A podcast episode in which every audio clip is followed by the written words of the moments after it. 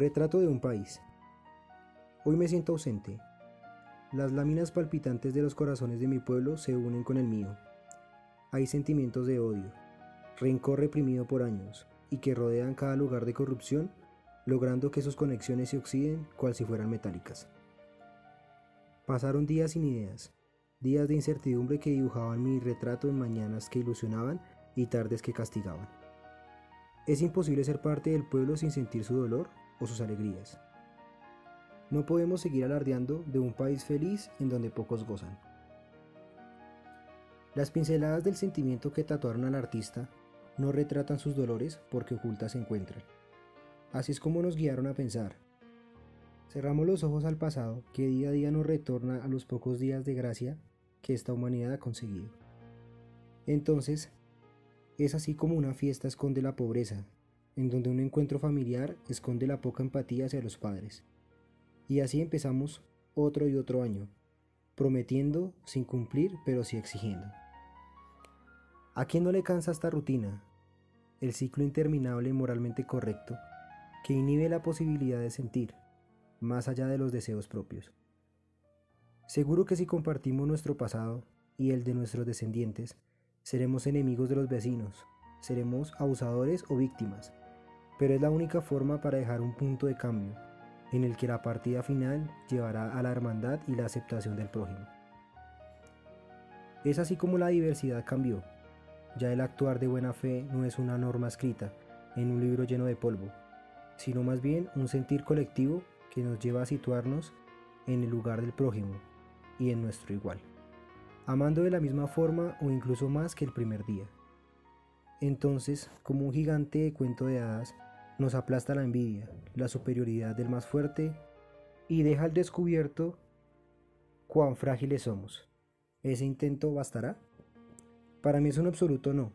Exijo que se me sea aplastado por mis ideas, hasta que ese gigante recapacite y me alce sus hombros para estrecharnos en un fuerte abrazo.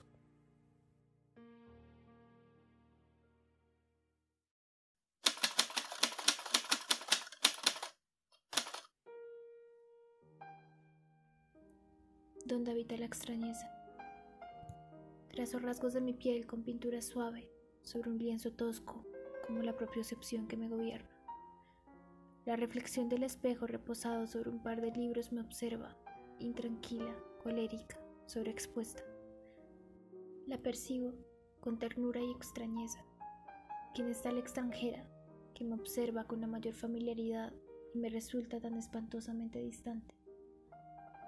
Deseo que llueva ferozmente sobre su torso, sus brazos, sus pies, su cara, o la que parece pertenecer a mí.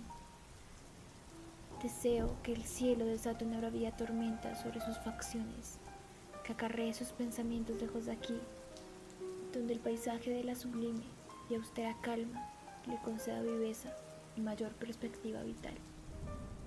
Deseo reconocer sus pliegues, sentarme en cercanía a sus inquietantes sentires y abrazarlos, dilatar la caricia de sus poros y reconocerlos como propios. Sin embargo, no es así, es impropia, su imagen lo es, aún en la proximidad que yace en las memorias. De repente, el pincel resbala, mis pensamientos, que también son suyos, erran. El retrato que reposa sobre el grosero lienzo desata tempestad. La mujer en el reflejo llora, y como su sinónimo le imito. No hay retrato más grotesco que aquel formado desde la geometría del alma. No la reconozco a ella en él, no vislumbro sus formas, sus vértices y composiciones, mucho menos el aspecto inmediato que se representa frente a mis ojos. En aquel retrato hay mucho más. Su espíritu acaricia mis irreconocibles pieles, consuela mi llanto y desvela la inminente luz del ser que habita en tal cuerpo, que aún permanente en el espejo, reconozco como propio.